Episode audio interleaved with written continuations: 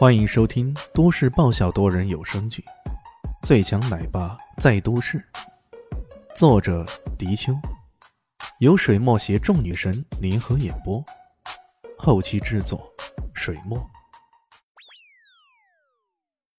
第六百四十四集，姓肖，难道是肖还是肖呢？听到声音，这两个字似乎是一样的音。李炫自然听不出来，不过从面相来看，这个肖西奇长得跟肖豪强还是有些相似的。这么说，应该是肖家了，肖豪强的子侄吧？李炫听肖林熙说过，他只有一个哥哥，叫肖东琴，这位西奇自然是他的堂哥了。孙逸飞说完，还不忘低声对李炫说了句：“帮我。”李炫脸上露出有些无辜的神色。看了看肖西奇，说道：“呃，你是谁啊？怎么老骚扰我家一菲啊？”这一句“我家一菲”说的纯熟无比，连孙逸飞也听得心头一跳，忍不住低下了头。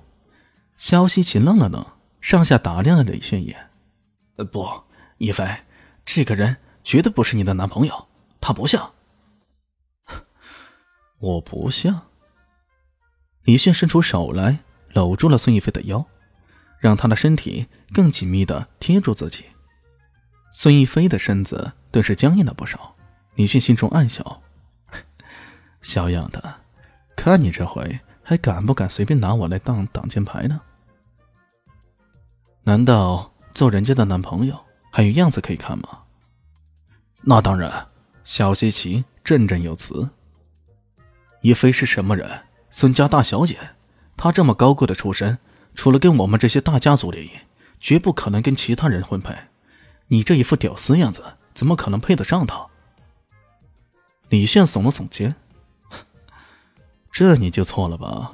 有道是世间情为何物，只叫人生死相许。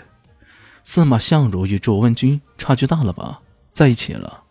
黄蓉和郭靖差距大了吧？也在一起了。许仙和白蛇连种类都不一样，差距大了吧？也在一起了。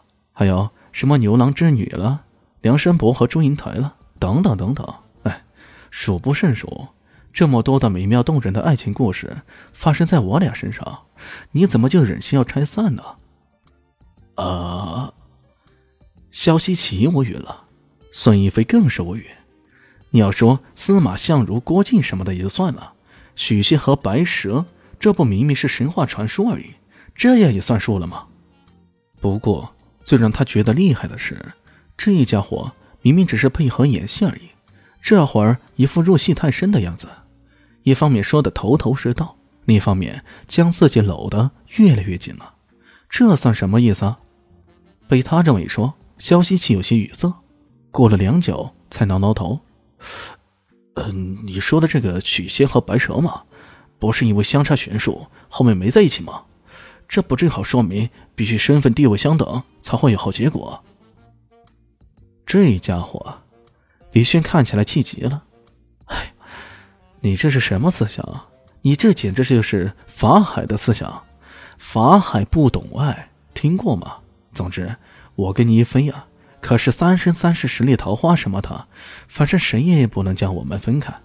要将我们分开，我们就会像梁祝那样的化为蝴蝶，天天在你头上飞。孙逸飞又要说话了，这都什么跟什么呀？法海不懂爱，三生三世桃花都来了，你这是故意捣乱还是怎么着？肖西奇想了想，发狠的说道：“反正我不相信，也不会相信的。”是孙伯伯跟我这样说，我才相信。哼，现在都什么时代了，婚姻大事我说了算。我爸爸说了什么，我才不理他呢。孙逸飞终于有机会说话了。对，这是我们俩的事儿，与其他无关。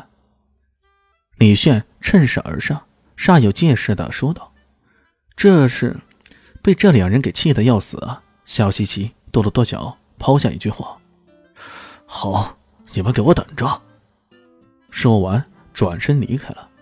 看到他的背影消失在远处，孙一飞终于忍不住了：“喂，你的手能放开了吧？”李炫摊了摊手：“ 我现在没有利用价值了啊！有人可真够残忍的，过桥抽板人气冷暖，世态炎凉啊！这小子你还真能扯，这就跟人气冷暖、世态炎凉给扯上关系了。亏你想得出来。不过想想，刚刚这家伙确实有些无辜，被自己拿来当了挡箭牌，而且萧家也不是善茬，得罪了他们，这后果可不是一般的。孙一飞想了想，只好说道：“那我谢谢你了。”就这样，太没诚意了吧？李炫耸了耸肩。那你想怎么样？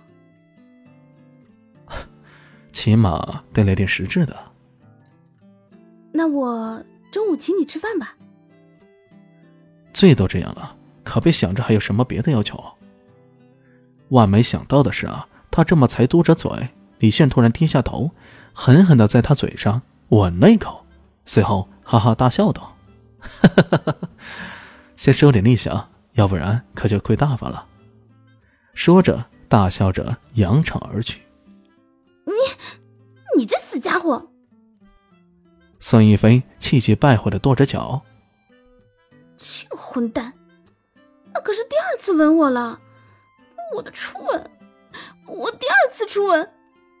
哎，有第二次初吻的吗？不管了。反正都是被这个家伙给夺去的。大家好，我是阿西，是只猫，在剧中扮演乔小萌等角色。本集播放完毕，谢谢您的收听，下集更精彩哦。